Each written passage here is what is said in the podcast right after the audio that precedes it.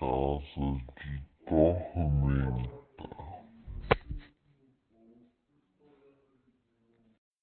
Bom dia! E hoje vamos para mais um podcast com tema suplementos vitamínicos e minerais, regulamentação, consumo e implicações da saúde.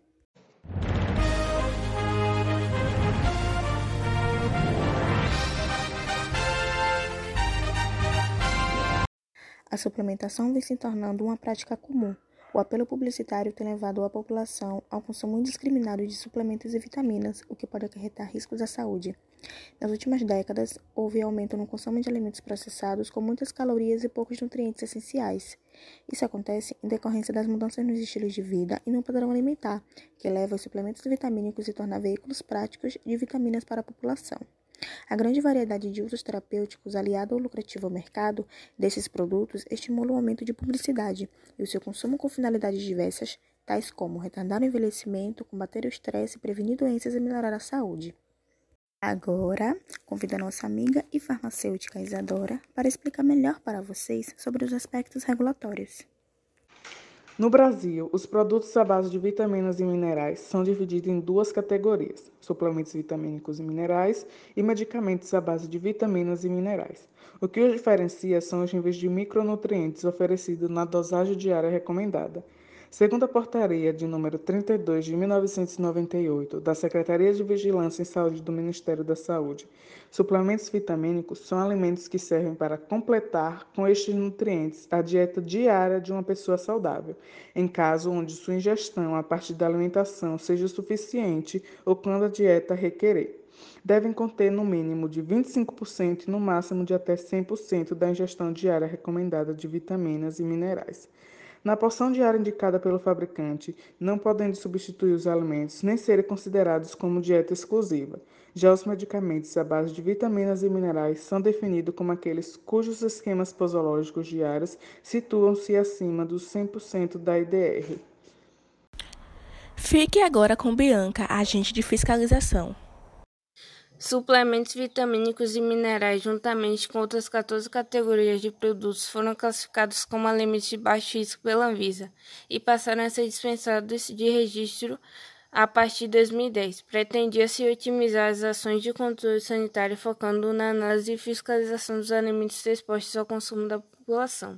Esses são divididos em dois grupos: alimentos com registro obrigatório prévio à comercialização e alimentos dispensados da obrigatoriedade de registro. A solicitação de registro de um produto é efetuada pela empresa interessada junto à Anvisa local mediante apresentação de documentos e formulário de petição e pagamento da taxa. Produtos dispensados da obrigatoriedade de registro, a empresa deve somente informar o início da fabricação.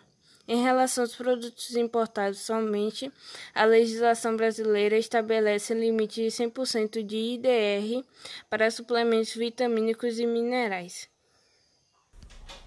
O consumo de produtos à base de vitaminas e minerais é amplamente difundido em países como os Estados Unidos e Alemanha. No Brasil, informações sobre a extensão e frequência de consumo desses produtos são essenciais. Porém, alguns estudos disponíveis, apesar de restritos a determinados segmentos da população, mostram que o consumo de suplementos vitamínicos e minerais chega a ser comparável comparável ao encontrado nos Estados Unidos. Há maior prevalência de consumo de suplementos entre os frequentadores de academias, os quais buscam suplementação com objetivos específicos, específicos desculpa, tais como aumentar a massa muscular, repor perda e melhorar o desempenho do exercício físico. Trata-se de propósitos típicos dessa população, principalmente do público masculino, fato que já foi confirmado em algumas cidades de São Paulo. Ao contrário, quando se avalia a população em geral, observa-se baixa prevalência de consumo de suplementos, que ainda é maior entre o público feminino, possivelmente porque as mulheres têm preocupação maior com a saúde. Demais, existem ainda recomendações específicas para a mulherada, como a suplementação do ácido fólico e ferro durante o período reprodutivo. Agora fique com o médico Wendel. Primeiramente, eu que agradeço por estar tendo a oportunidade de estar aqui participando de mais um episódio. Bom, em relação à quantidade de micronutrientes necessário para cada indivíduo, vai depender de vários fatores, como por exemplo o sexo, a idade, o nível de atividade física, a presença de patologias, enfim, vários fatores. mas em geral não se há necessidade de fazer uma suplementação de qualquer nutriente, quando se tem uma dieta equilibrada e a base de hábitos saudáveis. Como consta na sua definição, suplementos vitamínicos e minerais só são indicados para pessoas que necessitam complementar a sua dieta, caso a ingestão não está sendo suficiente, já que a carência de nutrientes pode levar ao desenvolvimento de várias doenças, como por exemplo, a carência da vitamina A leva ao desenvolvimento da cegueira noturna, e ela é muito encontrada no fígado, no leite, na cenoura, no ovo e na abóbora. Já a vitamina C é responsável pelo escorbuto, a queda de cabelo e dos dentes, e está muito presente nas frutas cítricas. E a deficiência do ferro pode causar anemia ferrópriva.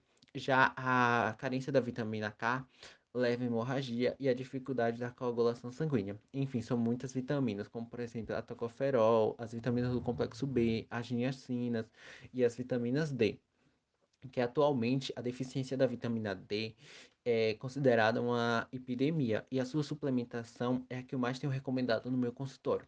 Mas enfim, precisamos saber que existem dois grupos, que são as hidrossolúveis e as lipossolúveis. As hidrossolúveis são as vitaminas B e as vitaminas C, que são fáceis de absorver e também são fáceis de eliminar. Já as lipossolúveis é, são conhecidas como o grupo das ADEX, que é a vitamina A, D, E e K, e que são solúveis em gorduras e solventes orgânicos.